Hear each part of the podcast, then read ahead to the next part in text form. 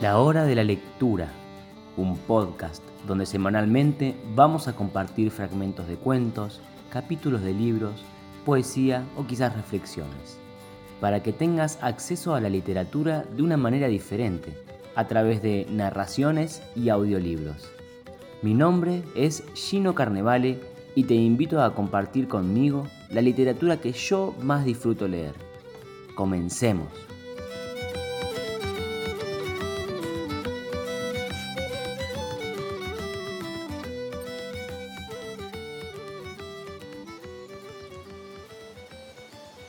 Bienvenidos una vez más a un nuevo episodio de la hora de la lectura. Nos encontramos como todos los viernes en una nueva entrega de este ciclo de lectura de los audiolibros de J.R.R. Tolkien que nos comparte Alexis Louvet. Hoy nos encontramos con el capítulo 2 del libro cuarto, A través de las ciénagas. Recordamos que cuando los hobbits descansaban, Gollum trepa por una pared rocosa pero cae sobre ellos que lo consiguen reducir y le obligan a prometer que ayudará a Frodo a llegar a Mordor. Después Gollum intenta escapar, pero lo atrapan y comprueban que la cuerda que los elfos le habían dado y ellos habían atado al cuello lo hiere.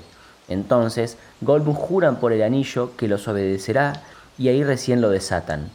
Poco después, cuando la luna se pone, se dirigen rumbo al sur de nuevo. Eso fue lo que ocurrió la semana pasada y hoy nos metemos en este nuevo capítulo que sin adelantarnos más, vamos con él.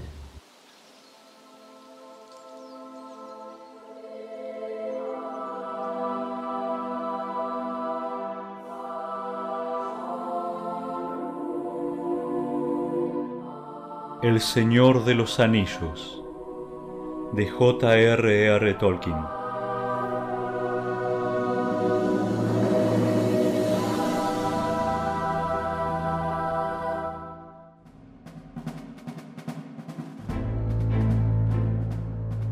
Libro cuarto, capítulo 2 A través de las ciénagas Gollum avanzaba rápidamente, adelantando la cabeza y el cuello y utilizando a menudo las manos con tanta destreza como los pies.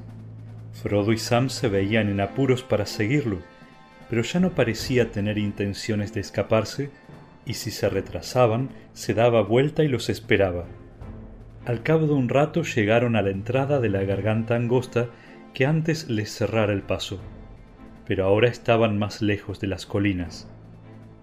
¡Helo aquí! gritó Gollum. Hay un sendero que desciende en el fondo, sí.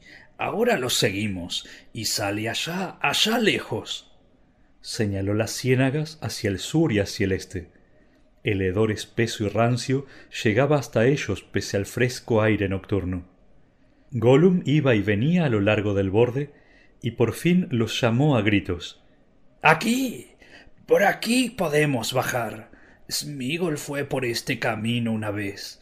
Yo fui por este camino ocultándome de los orcos. Gollum se adelantó y siguiéndole los pasos, los hobbits bajaron a la oscuridad. No fue una empresa difícil, pues allí la grieta no medía más de quince pies de profundidad y unos doce de ancho. En el fondo corría agua.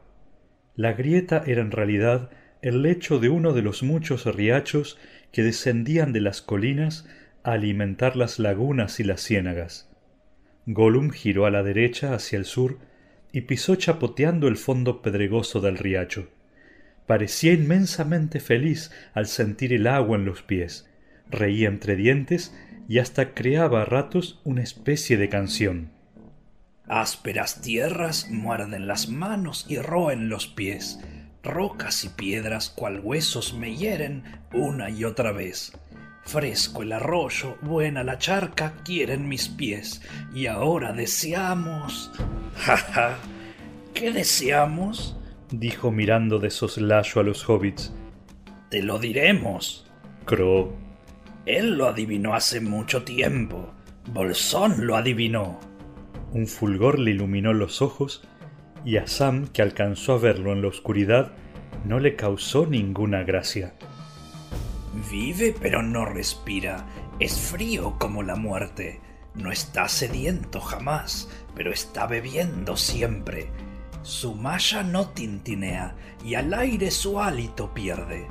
Cree que las islas son montes y que son vientos las fuentes. Tan bruñido y tan bello, comerlo es mi alegría y mi único deseo. Hay quien hallar un pez bien jugoso y suculento.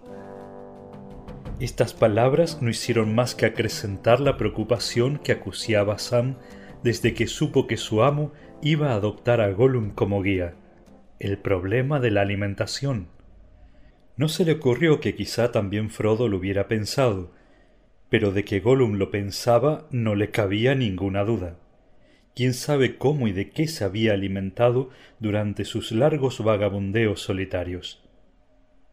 No demasiado bien, se dijo Sam. Parece un tanto famélico, y no creo que, a falta de pescado, tenga demasiados escrúpulos en probar el sabor de los hobbits, en el caso de que nos sorprendiera dormidos. Pero bien, no nos sorprenderá. No a Sam Ganji, por cierto avanzaron a tientas por la oscura y sinuosa garganta durante un tiempo que a los fatigados pies de Frodo y Sam les pareció interminable. La garganta, luego de describir una curva a la izquierda, se volvía cada vez más ancha y menos profunda. Por fin el cielo empezó a clarear, pálido y gris, a las primeras luces del alba. Gollum, que hasta ese momento no había dado señales de fatiga, miró hacia arriba y se detuvo. El día se acerca, murmuró, como si el día pudiese oírlo y saltarle encima. Smigol se queda aquí. Yo me quedaré aquí y la cara amarilla no me verá. A nosotros nos alegraría ver el sol, dijo Frodo, pero también nos quedaremos. Estamos demasiado cansados para seguir caminando. No es de sabios alegrarse de ver la cara amarilla, dijo Gollum. Delata los hobbits buenos y razonables se quedarán con Smigol. Orcos y bestias inmundas rondan por aquí. Ven desde muy lejos. Quedaos y escondeos conmigo. Los tres se instalaron al pie de la pared rocosa, preparándose a descansar. Allí la altura de la garganta era apenas mayor que la de un hombre, y en la base había unos bancos anchos y lisos de piedra seca, el agua corría por un canal al pie de la otra pared. Frodo y Sam se sentaron en una de las piedras, recostándose cerca del muro de roca. Gollum chapoteaba y pataleaba en el arroyo. Necesitaríamos comer un bocado, dijo Frodo. ¿Tienes hambre, Smigol? Es poco lo que nos queda para compartir, pero te daremos lo que podamos. Al oír la palabra hambre, una luz verdosa se encendió en los pálidos ojos de Gollum, que ahora parecían más saltones que nunca en el rostro flaco y macilento. Durante un momento les habló como antes. Estamos famélicos, sí, sí, famélicos, mi tesoro, dijo. ¿Qué comen ellos? ¿Tienen buenos pescados? Movía la lengua de un lado a otro entre los afilados dientes amarillos y se lamía los labios pálidos. No, no tenemos pescado, dijo Frodo. No tenemos más que esto. Le mostró una galleta de lembas y también agua si es que el agua de aquí se puede beber. Sí, sí, agua buena, dijo Gollum. Bebamos, bebamos mientras sea posible. Pero ¿qué es lo que ellos tienen, mi tesoro? ¿Se puede masticar? ¿Es sabroso? Frodo partió un trozo de galleta y se lo tendió envuelto en la hoja. Gollum olió la hoja y un espasmo de asco y algo de aquella vieja malicia le torcieron la cara. Smigol lo huele, dijo. Hojas del país élfico, apestan. Se trepaba a esos árboles y nunca más podía quitarse el olor de las manos, mis preciosas manos. Dejó caer la hoja y mordisqueó un borde de la lembas. Escupió y un acceso de tos le sacudió el cuerpo. ¡Ah, no! farfulló echando baba. Estáis tratando de ahogar al pobre Smigol. Polvo y cenizas. Eso él no lo puede comer. Se morirá de hambre. Pero a Smigol no le importa. Hobbits buenos. Smigol prometió. Se morirá de hambre. No puede comer alimentos de hobbits. Se morirá de hambre, pobre Smigol, tan flaco. Lo lamento, dijo Frodo, pero no puedo ayudarte, creo. Pienso que este alimento te haría bien si quisieras probarlo, pero tal vez ni siquiera puedas probarlo, al menos por ahora. Los hobbits mascaron sus lembas en silencio. A Sam de algún modo le supieron mucho mejor que en los últimos días. El comportamiento de Gollum le había permitido descubrir nuevamente el sabor y la fragancia de las lembas. Pero no se sentía a gusto. Gollum seguía con la mirada el trayecto de cada bocado de la mano a la boca como un perro famélico que espera junto a la silla del que come. Sólo cuando los hobbits terminaron y se preparaban a descansar, se convenció al parecer de que no tenían manjares ocultos para compartir. Entonces se alejó, se sentó a solas a algunos pasos de distancia y lloriqueó. Escuche, le murmuró Sam a Frodo, no en voz demasiado baja. En realidad no le importaba que Gollum lo oyera o no. Necesitamos dormir un poco pero no los dos al mismo tiempo con este malvado hambriento en las cercanías. Con promesa o sin promesa, Smigol Gollum no va a cambiar de costumbres de la noche a la mañana, eso se lo aseguro. Duerma usted, señor Frodo, y lo llamaré cuando se me cierren los ojos. Haremos guardias como antes, mientras él ande suelto. Puede que tengas razón, Sam, dijo Frodo hablando abiertamente. Ha habido un cambio en él pero de qué naturaleza y profundidad no lo sé todavía con certeza. A pesar de todo, creo sinceramente que no hay nada que temer por el momento. De cualquier manera, monta guardia si quieres. Déjame dormir un par de horas, no más, y luego llámame. Tan cansado estaba Frodo que la cabeza le cayó sobre el pecho y no bien hubo terminado de hablar, se quedó dormido. Al parecer, Gollum no sentía ya ningún temor. Se hizo un ovillo y no tardó en dormirse, indiferente a todo. Pronto se le oyó respirar suave y acompasadamente, silbando apenas entre los dientes apretados. Pero yacía inmóvil como una piedra. Al cabo de un rato, temiendo dormirse también él si seguía escuchando la respiración de sus dos compañeros, Sam se levantó y pellizcó ligeramente a Gollum. Las manos de Gollum se desenroscaron y se crisparon, pero no hizo ningún otro movimiento. Sam se agachó y dijo Pescado junto al oído de Gollum, mas no hubo ninguna reacción, ni siquiera un sobresalto en la respiración de Gollum. Sam se rascó la cabeza. Ha de estar realmente dormido, murmuró, y si yo fuera como él, no despertaría nunca más alejó las imágenes de la espada y la cuerda que se le habían aparecido en la mente y fue a sentarse junto a Frodo. Cuando despertó, el cielo estaba oscuro, no más claro sino más sombrío que cuando habían desayunado. Sam se incorporó bruscamente, no sólo a causa del vigor que había recobrado, sino también por la sensación de hambre. Comprendió de pronto que había dormido el día entero, nueve horas por lo menos. Frodo, tendido ahora de costado, aún dormía profundamente. A Gollum no se lo veía por ninguna parte. Varios epítetos poco halagadores para sí mismo acudieron a la mente de Sam, tomados del vasto repertorio paternal del tío. Luego se le ocurrió pensar que su amo no se había equivocado. Por el momento no tenían nada que temer. En todo caso, allí seguían los dos todavía vivos, Nadie los había estrangulado. Pobre miserable, dijo no sin remordimiento. Me pregunto dónde habrá ido. No muy lejos, no muy lejos, dijo una voz por encima de él. Sam levantó la mirada y vio la gran cabeza y las enormes orejas de Gollum contra el cielo nocturno. Eh, ¿qué estás haciendo? gritó Sam inquieto una vez más como antes, no bien vio aquella cabeza. Smigol tiene mucha hambre, dijo Gollum. Volverá pronto. Vuelve ahora mismo. gritó Sam. ¡Eh! vuelve. Pero Gollum había desaparecido. Frodo despertó con el grito de Sam y se sentó y se frotó los ojos. Hola, dijo. ¿Algo anda mal? ¿Qué hora es?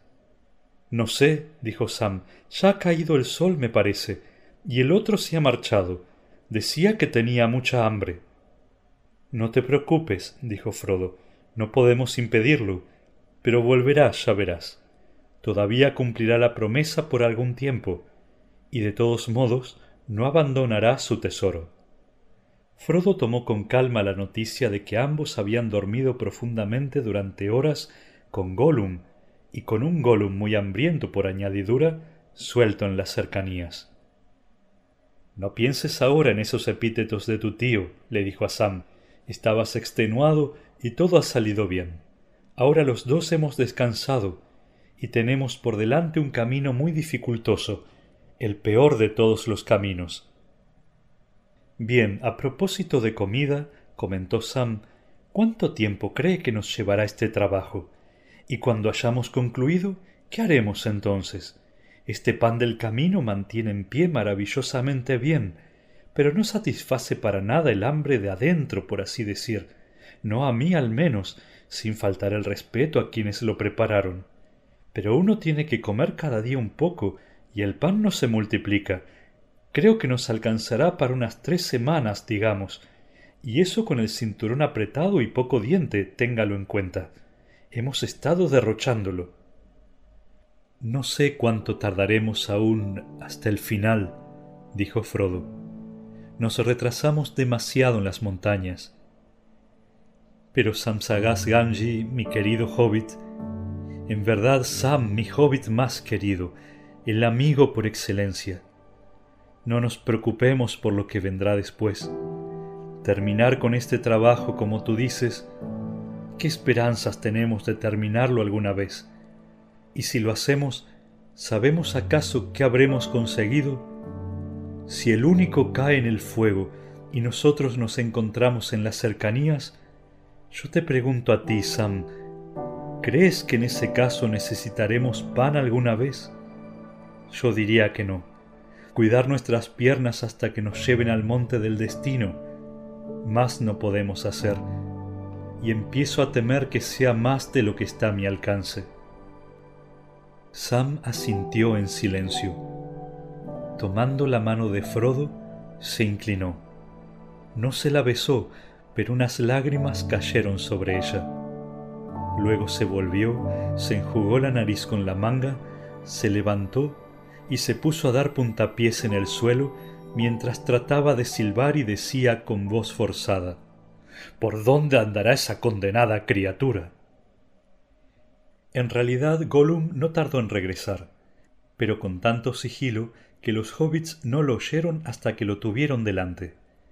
Tenía los dedos y la cara sucios de barro negro, masticaba aún y se babeaba.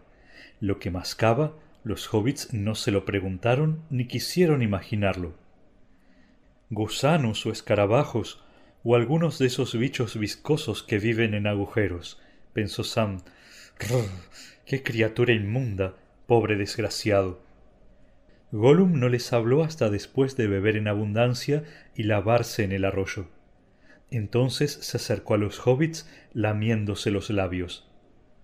Mejor ahora, ¿eh? les dijo. ¿Hemos descansado? ¿Listos para seguir viaje? Buenos hobbits, que bien duermen. ¿Confían ahora en Smigol? Muy, muy bien. La etapa siguiente del viaje fue muy parecida a la anterior. A medida que avanzaban, la garganta se hacía menos profunda y la pendiente del suelo menos inclinada. El fondo era más terroso y casi sin piedras, y las paredes se transformaban poco a poco en barrancas. Ahora el sendero serpenteaba y se desviaba hacia uno u otro lado. La noche concluía, pero las nubes cubrían la luna y las estrellas, y sólo una luz gris y tenue que se expandía lentamente anunciaba la llegada del día. Al cabo de una fría hora de marcha llegaron al término del arroyo. Las orillas eran ahora montículos cubiertos de musgo. El agua gorgoteaba sobre el último reborde de piedra putrefacta, caía en una charca de aguas pardas y desaparecía. Unas cañas secas silbaban y crujían, aunque al parecer no había viento. A ambos lados y al frente de los viajeros se extendían grandes ciénagas y marismas, internándose al este y al sur en la penumbra pálida del alba. Unas brumas y vaos brotaban en volutas de los pantanos oscuros y fétidos. Un hedor sofocante colgaba en el aire inmóvil. En lontananza, casi en línea recta al sur, se alzaban las murallas montañosas de Mordor, como una negra barrera de nubes despedazadas que flotasen sobre un mar peligroso cubierto de nieblas. Ahora los hobbits dependían enteramente de Gollum. No sabían ni podían adivinar a esa luz brumosa que en realidad se encontraban a solo unos pasos de los confines septentrionales de las ciénagas, cuyas ramificaciones principales se abrían hacia el sur. De haber conocido la región, habrían podido, demorándose un poco, volver sobre sus pasos y luego, girando al este, llegar por tierra firme a la desnuda llanura de Dagorlad, el campo de la antigua batalla librada ante las puertas de Mordor. Aunque ese camino no prometía demasiado. En aquella llanura pedregosa, atravesada por las carreteras de los orcos y los soldados del enemigo, no había ninguna posibilidad de encontrar algún refugio. Allí ni siquiera las capas élficas de Lorien hubieran podido ocultarlos.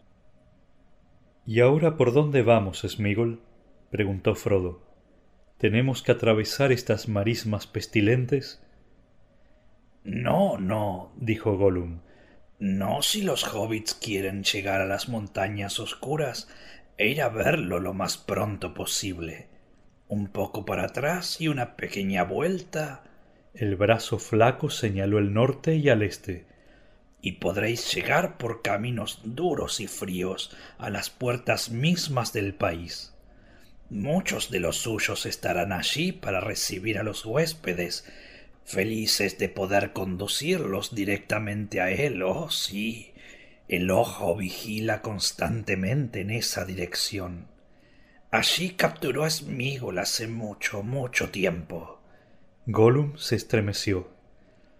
Pero desde entonces Smigol ha aprendido a usar sus propios ojos, sí. Sí, he usado mis ojos y mis pies y mi nariz desde entonces. Conozco otros caminos, más difíciles, menos rápidos, pero mejores si no queremos que él vea. Seguida, Smigol. Él puede guiaros a través de las ciénagas, a través de las nieblas espesas y amigas. Seguid a Smigol con cuidado y podréis ir lejos, muy lejos, antes que él os atrape, sí, quizá. Ya era de día, una mañana lúgubre y sin viento, y los vapores de las ciénagas yacían en bancos espesos. Ni un solo rayo de sol atravesaba el cielo encapotado, y Gollum parecía ansioso y quería continuar el viaje sin demora. Así pues, luego de un breve descanso, reanudaron la marcha y pronto se perdieron en un paisaje umbrío y silencioso, aislado de todo el mundo circundante, desde donde no se veían ni las colinas que habían abandonado, ni las montañas hacia donde iban. Avanzaban en fila a paso lento. Gollum, Sam, Frodo. Frodo parecía el más cansado de los tres y a pesar de la lentitud de la marcha, a menudo se quedaba atrás. Los hobbits no tardaron en comprobar que aquel pantano inmenso era en realidad una red interminable de charcas, lodazales blandos y riachos sinuosos y menguantes. En esa maraña sólo un ojo y un pie avesados podían rastrear un sendero tortuoso. Gollum poseía ambas cosas sin duda alguna y las necesitaba. No dejaba de girar la cabeza de un lado a otro sobre el largo cuello, mientras husmeaba el aire y hablaba constantemente consigo mismo entre dientes. De vez en cuando levantaba una mano para indicarles que debían detenerse, mientras él se adelantaba unos pocos pasos y se agachaba para palpar el terreno con los dedos de las manos o de los pies o escuchar con el oído pegado al suelo. Era un paisaje triste y monótono. Un invierno frío y húmedo reinaba aún en aquella comarca abandonada. El único verdor era el de la espuma lívida de las algas en la superficie oscura y viscosa del agua sombría. Hierbas muertas y cañas putrefactas asomaban entre las neblinas como las sombras andrajosas de unos estíos olvidados. A medida que avanzaba el día, la claridad fue en aumento, las nieblas se levantaron volviéndose más tenues y transparentes. En lo alto, lejos de la putrefacción y los vapores del mundo, el sol subía, altivo y dorado, sobre un paisaje sereno con suelos de espuma deslumbrante. Pero ellos, desde allí abajo, no veían más que un espectro pasajero, borroso y pálido, sin color ni calor. Bastó no obstante ese vago indicio de la presencia del sol para que Gollum se enfurruñara y vacilara.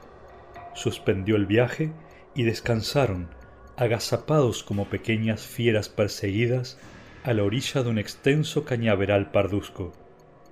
Había un profundo silencio, rasgado sólo superficialmente por las ligeras vibraciones de las cápsulas de las semillas, ahora resecas y vacías, y el temblor de las brisnas de hierba quebradas, movidas por una brisa que ellos no alcanzaban a sentir. Ni un solo pájaro, dijo Sam con tristeza. No, nada de pájaros, dijo Gollum. Pájaros buenos. Se pasó la lengua por los dientes. Nada de pájaros aquí. Hay serpientes, gusanos, cosas de las ciénagas, muchas cosas, montones de cosas inmundas. Nada de pájaros, concluyó tristemente. Sam lo miró con repulsión. Así transcurrió la tercera jornada del viaje en compañía de Gollum.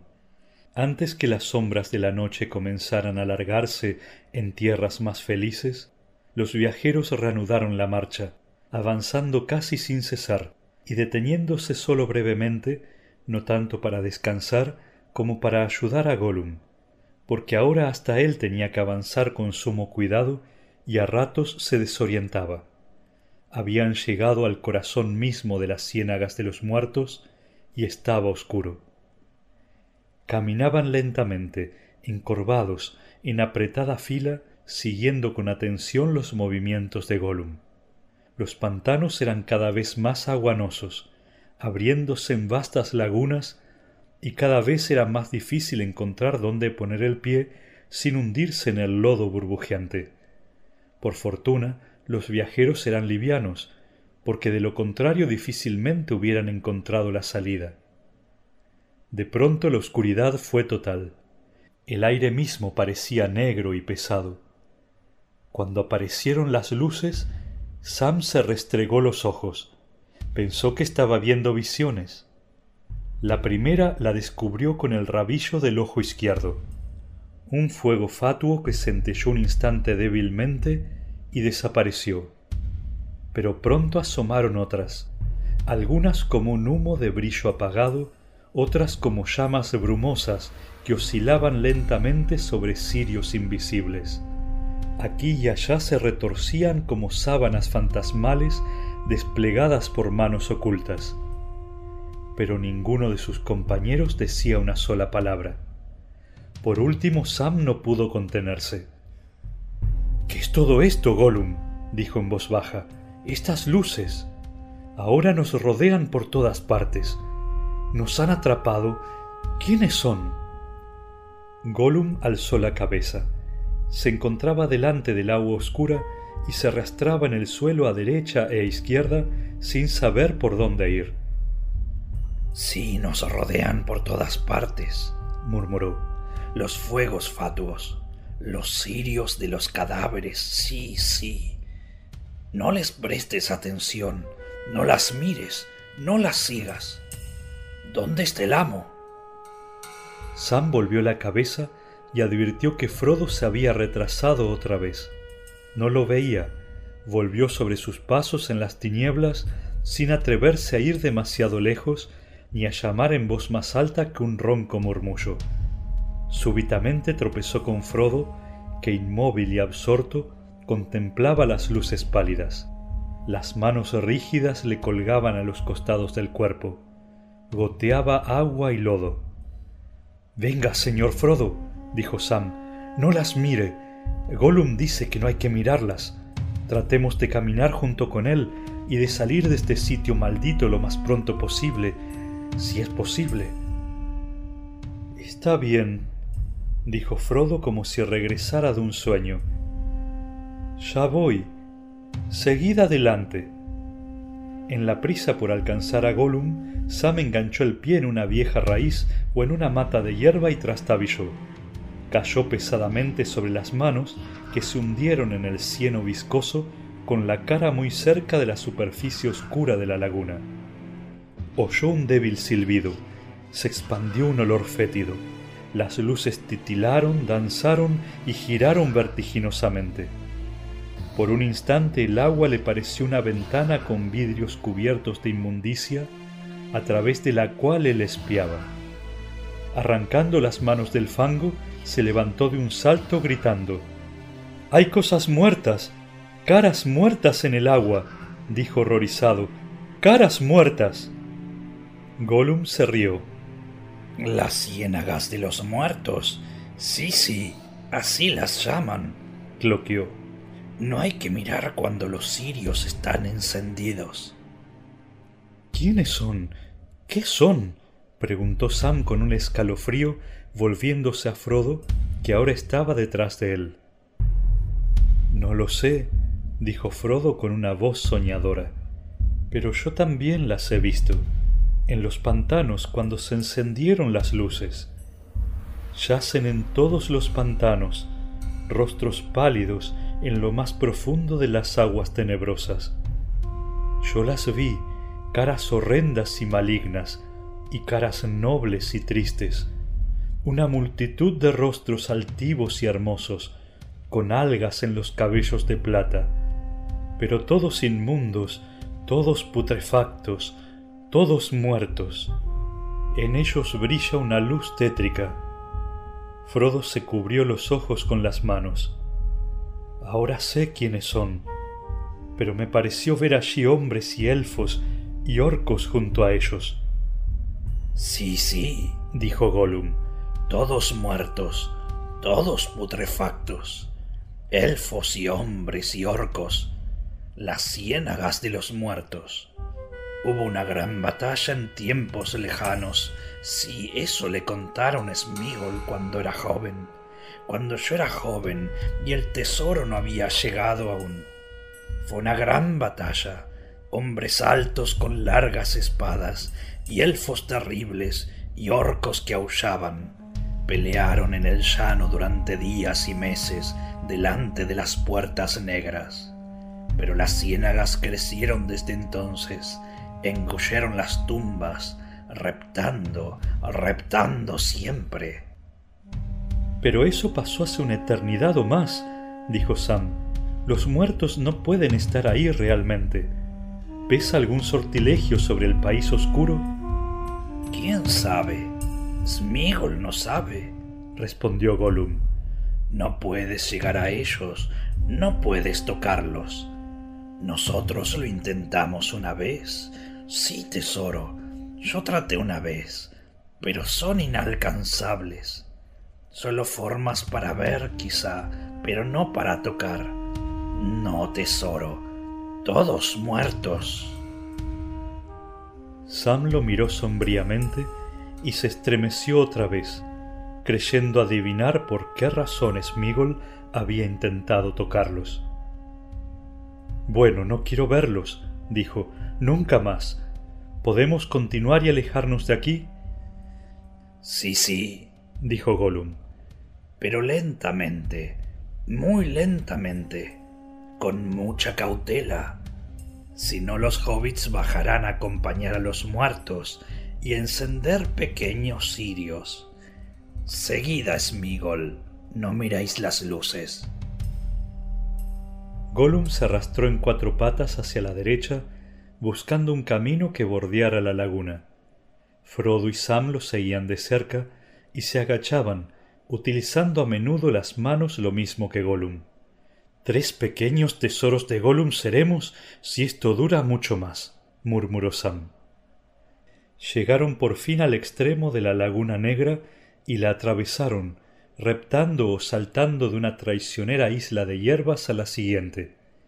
Más de una vez perdieron pie y cayeron de manos en aguas tan hediondas como las de un albañal, y se levantaron cubiertos de lodo y de inmundicia casi hasta el cuello, arrastrando un olor nauseabundo. Era noche cerrada cuando por fin volvieron a pisar suelo firme. Gollum siseaba y murmuraba entre dientes, pero parecía estar contento.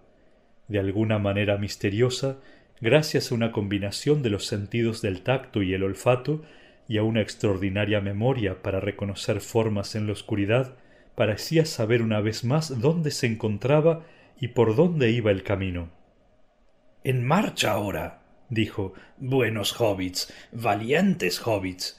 Muy, muy cansados, claro. También nosotros, mi tesoro, los tres. Pero al amo hay que alejarlo de las luces malas. Sí, sí. Con estas palabras reanudó la marcha casi al trote, por lo que parecía ser un largo camino entre cañas altas, y los hobbits lo siguieron trastabillando tan deprisa como podían pero poco después se detuvo de pronto y husmió el aire dubitativamente, siseando como si otra vez lo preocupara o irritara. ¿Qué te ocurre? gruñó Sam, tomando a mal la actitud de Gollum. ¿Qué andas husmeando? A mí este olor poco menos que me derriba, por más que me tape la nariz. Tú apestas y el amo apesta. Todo apesta en este sitio. Sí, sí, y Sam apesta, respondió Gollum. El pobre Smigol lo huele, pero Smigol es bueno y lo soporta. Ayuda al buen amo. Pero no es por eso. El aire se agita. Algo va a cambiar. Smigol se pregunta qué. No está contento. Se puso de nuevo en marcha, pero parecía cada vez más inquieto y a cada instante se erguía en toda su estatura y tendía el cuello hacia el este y el sur. Durante un tiempo los hobbits no alcanzaron a oír ni a sentir lo que tanto parecía preocupar a Gollum. De improviso los tres se detuvieron, tiesos y alertas. Frodo y Sam creyeron oír a lo lejos un grito largo y doliente, agudo y cruel. Se estremecieron. En el mismo momento advirtieron al fin la agitación del aire, que ahora era muy frío. Mientras permanecían así, muy quietos y expectantes, oyeron un rumor creciente, como el de un vendaval que se fuera acercando. Las luces veladas por la niebla vacilaron, se debilitaron y por fin se extinguieron. Gollum se negaba a avanzar. Se quedó allí como petrificado, temblando y farfullando en su jerigonza, hasta que el viento se precipitó sobre ellos en un torbellino, rugiendo y silbando en las ciénagas. La oscuridad se hizo algo menos impenetrable, apenas lo suficiente como para que pudieran ver o vislumbrar unos bancos informes de niebla que se desplazaban y alejaban, encrespándose en rizos y volutas. Y al levantar la cabeza, vieron que las nubes se abrían y disipaban en jirones. De pronto, alta en el cielo meridional, flotando entre las nubes fugitivas, brilló una luna pálida.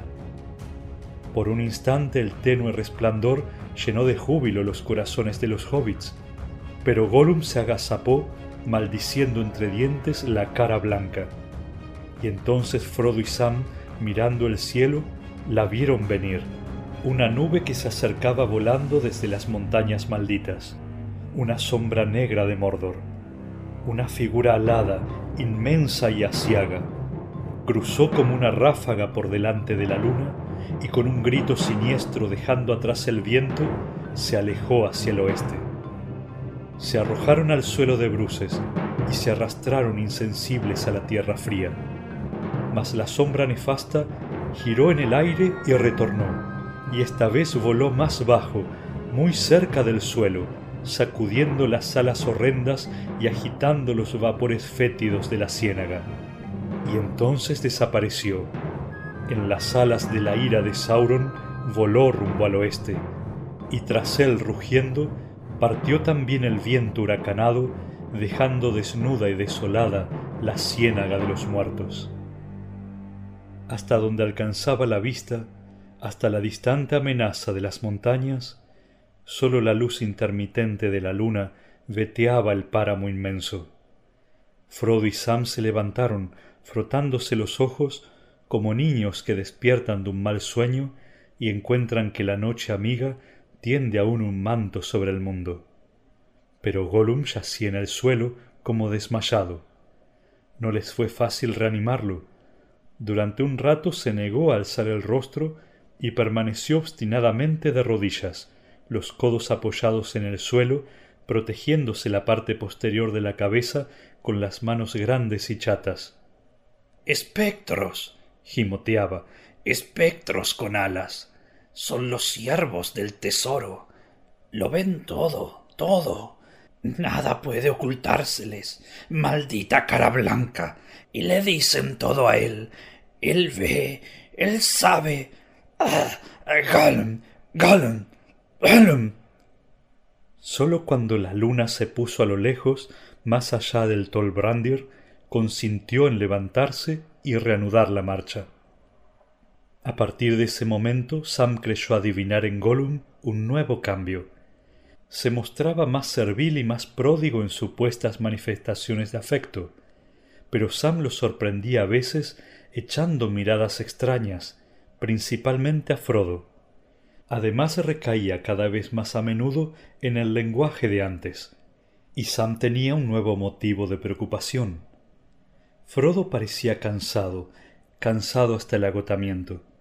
No decía nada, en realidad casi no hablaba Tampoco se quejaba, pero caminaba como si soportara una carga cuyo peso aumentaba sin cesar, y se arrastraba con una lentitud cada vez mayor, al punto de que Sam tenía que rogarle a menudo a Gollum que esperase, a fin de no dejar atrás al amo.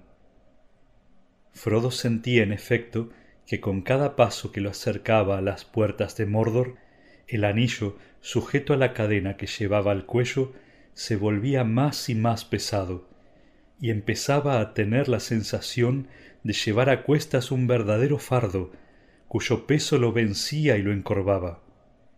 Pero lo que más inquietaba a Frodo era el ojo, así llamaba en su fuero íntimo a esa fuerza más insoportable que el peso del anillo que lo obligaba a caminar encorvado. El ojo, la creciente y horrible impresión de la voluntad hostil, decidida a horadar toda sombra de nube, de tierra y de carne para verlo, para inmovilizarlo con una mirada mortífera, desnuda, inexorable. Qué tenues, qué frágiles y tenues eran ahora los velos que lo protegían. Frodo sabía bien dónde habitaba y cuál era el corazón de aquella voluntad. Con tanta certeza como un hombre que sabe dónde está el sol, aun con los ojos cerrados estaba allí frente a él y esa fuerza le golpeaba la frente.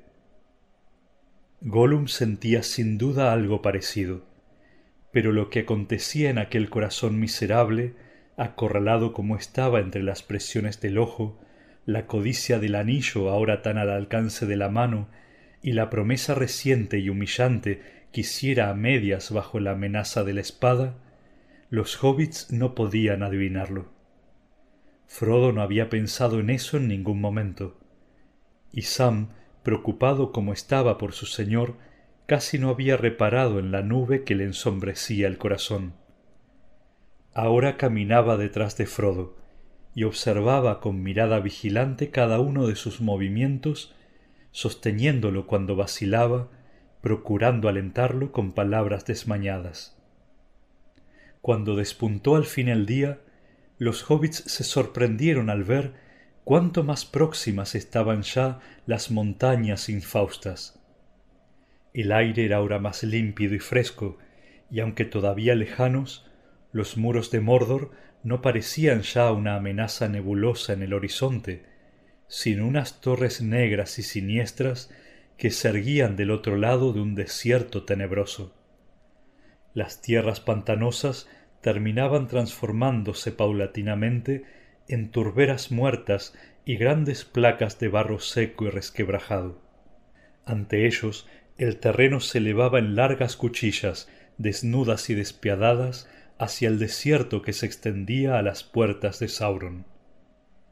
Mientras duró la luz grisia del alba, se agazaparon encogiéndose como gusanos detrás de una piedra negra, temiendo que el terror alado pasara nuevamente y los ojos crueles alcanzaran a verlos. Del resto de aquel día no les quedó en la memoria más que una sombra creciente de miedo.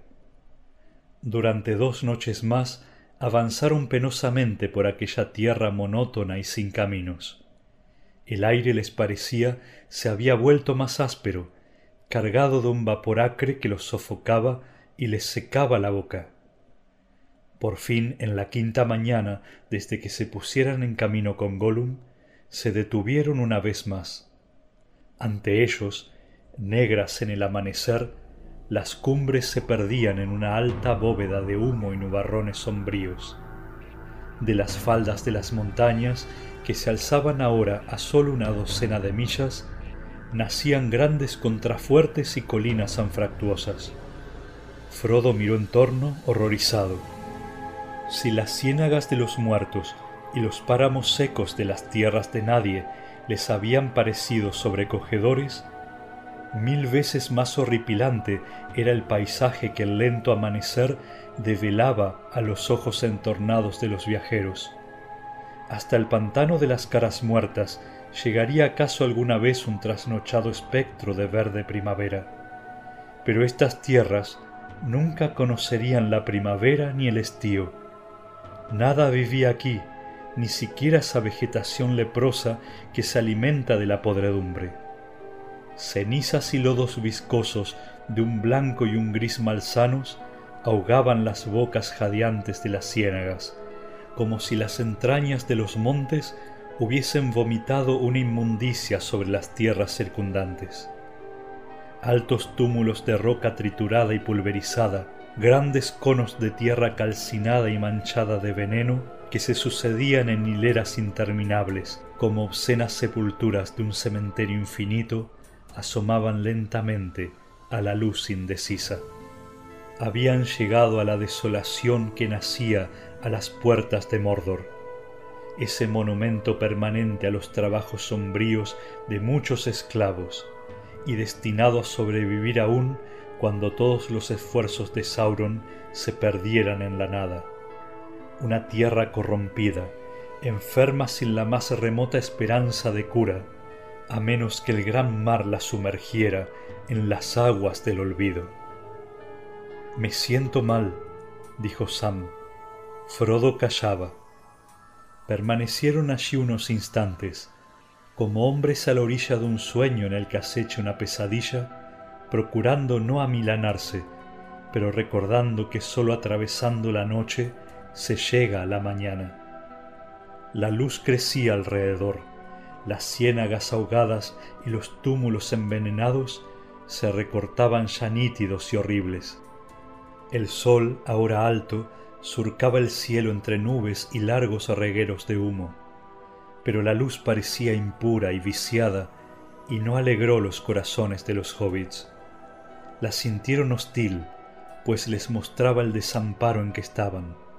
Pequeños fantasmas atribulados y errantes entre los túmulos de cenizas del Señor Obscuro. Demasiado fatigados, buscaron un sitio donde descansar.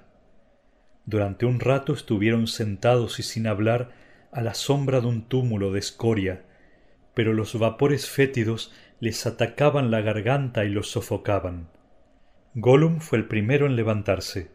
Escupiendo y echando maldiciones, se puso de pie y sin una palabra ni una mirada a los hobbits se alejó en cuatro patas.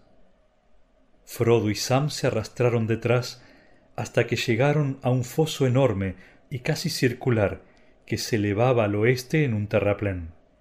Estaba frío y muerto, y un cieno viscoso y multicolor resumaba en el fondo. En ese agujero maligno se amontonaron, esperando que la sombra los protegiera de las miradas del ojo. El día transcurrió lentamente. La sed los atormentaba, pero apenas bebieron algunas gotas de las cantimploras.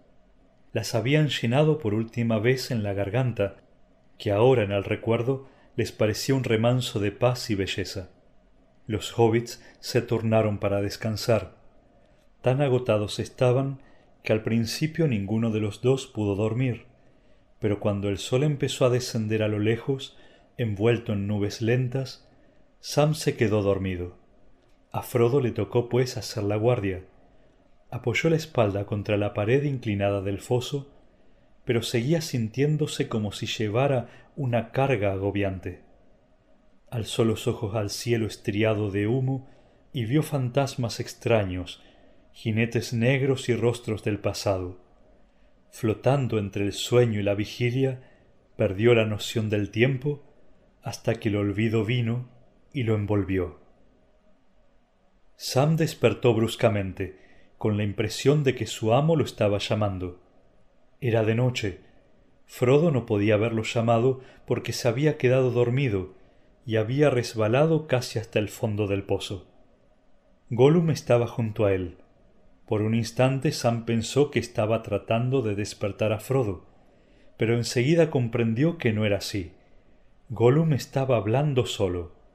Smigol discutía con un interlocutor imaginario que utilizaba la misma voz, solo que la pronunciación era entrecortada y sibilante. Un resplandor pálido y un resplandor verde aparecían alternativamente en sus ojos mientras hablaba. Smigol prometió, decía el primer pensamiento. Sí, sí, mi tesoro, fue la respuesta. Hemos prometido para salvar nuestro tesoro para no dejar que lo tenga él nunca. Pero está yendo hacia él, con cada paso se le acerca más. ¿Qué pensará hacer el hobbit? nos preguntamos. Sí, nos preguntamos. No lo sé, yo no puedo hacer nada. El amo lo tiene. Smigol prometió ayudar al amo. Sí, sí, ayudar al amo, el amo del tesoro. Pero si nosotros fuéramos el amo, podríamos ayudarnos a nosotros mismos, sí, y a la vez cumplir las promesas. Pero Smigol dijo que iba a ser muy bueno, buenísimo, buen hobbit. Quitó la cuerda cruel de la pierna de Smigol. Me habla con afecto. Ser muy bueno, buenísimo, ¿eh, mi tesoro? Seamos buenos entonces, buenos como los peces, dulce tesoro pero con nosotros mismos, sin hacerle ningún daño al buen hobbit, naturalmente, no, no. Pero el buen tesoro mantendrá la promesa, objetó la voz de Smigol. Quítaselo entonces, dijo la segunda voz, y será nuestro. Entonces nosotros seremos el amo. Haremos que el otro hobbit, el malo y desconfiado, se arrastre por el suelo. ¿Sí, Gollum? ¿No al hobbit bueno? Oh no, si eso nos desagrada. Sin embargo, es un bolsón, mi tesoro, un bolsón. Y fue un bolsón quien lo robó. Lo encontró y no dijo nada, nada. Odiamos a los bolsones. No, no a este bolsón. Sí, a todos los bolsones, a todos los que retienen el tesoro. Tiene que ser nuestro. Pero él verá, él sabrá, Él nos lo quitará. Él ve, Él sabe, Él nos ha oído hacer promesas tontas, contrariando sus órdenes, sí. Tenemos que quitárselo. Los espectros buscan. Tenemos que quitárselo. No para Él. No, dulce tesoro. Escucha, mi tesoro. Si es nuestro, podremos escapar hasta de Él, ¿eh? podríamos volvernos muy fuertes, más fuertes tal vez que los espectros. El señor Smigol, Gollum el grande, el Gollum. Comer pescado todos los días, tres veces al día recién sacado del mar. Gollum el más precioso de los tesoros. Tiene que ser nuestro. Lo queremos, lo queremos, lo queremos. Pero ellos son dos. Despertarán demasiado pronto y nos matarán. gimió Smigol en un último esfuerzo. Ahora no, todavía no. Lo queremos, pero... Y aquí hubo una larga pausa, como si un nuevo pensamiento hubiera despertado. Todavía no, ¿eh? Tal vez no. Ella podría ayudar. Ella podría, sí. No, no, así no, gimió Smigol. Sí, lo queremos, lo queremos. Cada vez que hablaba el segundo pensamiento, la larga mano de Gollum se arrastraba lentamente, acercándose a Frodo para apartarse luego de súbito, con un sobresalto, cuando volvía a hablar Smigol. Finalmente los dos brazos, con los largos dedos flexionados y crispados, se acercaron a la garganta de Frodo. Fascinado por esta discusión, Sam había permanecido acostado e inmóvil, pero espiando por entre los párpados entornados cada gesto y cada movimiento de Gollum. Como espíritu simple, había imaginado que el peligro principal era la voracidad de Gollum, el deseo de comer hobbits. Ahora caí en la cuenta de que no era así. Gollum sentía el terrible llamado del anillo. Él era evidentemente el Señor Oscuro, pero Sam se preguntaba quién sería ella, una de las horrendas amigas que la miserable criatura había encontrado en sus vagabundeos, supuso. Pero al instante se olvidó del asunto, pues las cosas habían ido sin duda demasiado lejos y estaban tomando visos peligrosos. Pero se incorporó con un esfuerzo y logró sentarse. Algo le decía que tuviera cuidado y no revelara que había escuchado la discusión. Suspiró largamente y bostezó con ruido. ¿Qué hora es? preguntó con voz soñolienta. Gollum dejó escapar entre dientes un silbido prolongado. Sirvió un momento tenso y amenazador, luego se desplomó, cayó hacia adelante en cuatro patas y echó a correr reptando hasta el borde del pozo. Buenos hobbits, buen Sam, dijo, cabezas soñolientas, sí, cabezas soñolientas. Dejad que el buen Smigol haga la guardia. Pero cae la noche, el crepúsculo avanza, es hora de partir. Más que hora, pensó Sam, y también hora de que nos separemos. Pero en el mismo instante se le cruzó la idea de que Gollum suelto y en libertad podía ser tan peligroso como yendo con ellos. Maldito sea, masculló, ojalá se ahogara. Bajó la cuesta tambaleándose y despertó a su amo. Cosa extraña, Frodo se sentía reconfortado. Había tenido un sueño. La sombra oscura había pasado y una visión maravillosa lo había visitado en esta tierra infecta. No conservaba ningún recuerdo, pero a causa de esa visión se sentía animado y feliz. La carga parecía menos pesada ahora. Gollum lo saludó con la alegría de un perro. Reía y parloteaba, haciendo crujir los dedos largos y palmoteando las rodillas de Frodo. Frodo le sonrió. Ánimo, le dijo, no negaré que nos has guiado bien y con fidelidad. Esta es la última etapa. Condúcenos hasta la puerta y una vez allí no te pediré que vayas más adelante. Condúcenos hasta la puerta y serás libre de ir a donde quieras, excepto a reunirte con nuestros enemigos. ¿Hasta la puerta? chilló la voz de Gollum al parecer con sorpresa y temor. ¿Hasta la puerta? dice el amo. Sí, eso dice. Y el buen Smigol hace lo que el amo pide, oh sí. Pero cuando nos hayamos acercado, veremos tal vez. Entonces veremos. Y no será nada agradable, oh no, oh no. Acaba de una vez, dijo Sam. Ya basta. La noche caía cuando se arrastraron fuera del foso y se deslizaron lentamente por la tierra muerta. No habían avanzado mucho y de pronto sintieron otra vez aquel temor que los había asaltado cuando la figura alada pasaba volando sobre las ciénagas. Se detuvieron, agazapándose contra el suelo nauseabundo, pero no vieron nada en el sombrío cielo crepuscular.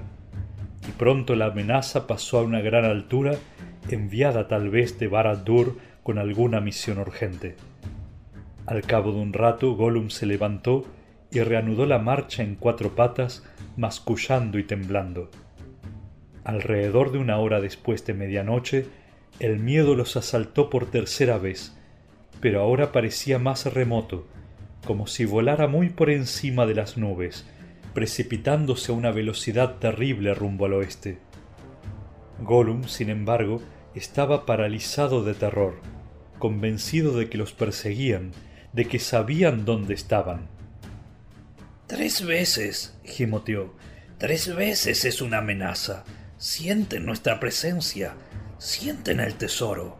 El tesoro es el amo para ellos. No podemos seguir adelante, no. Es inútil, inútil. De nada sirvieron ya los ruegos y las palabras amables, y sólo cuando Frodo se lo ordenó furioso y echó mano a la empuñadura de la espada, Gollum se movió otra vez.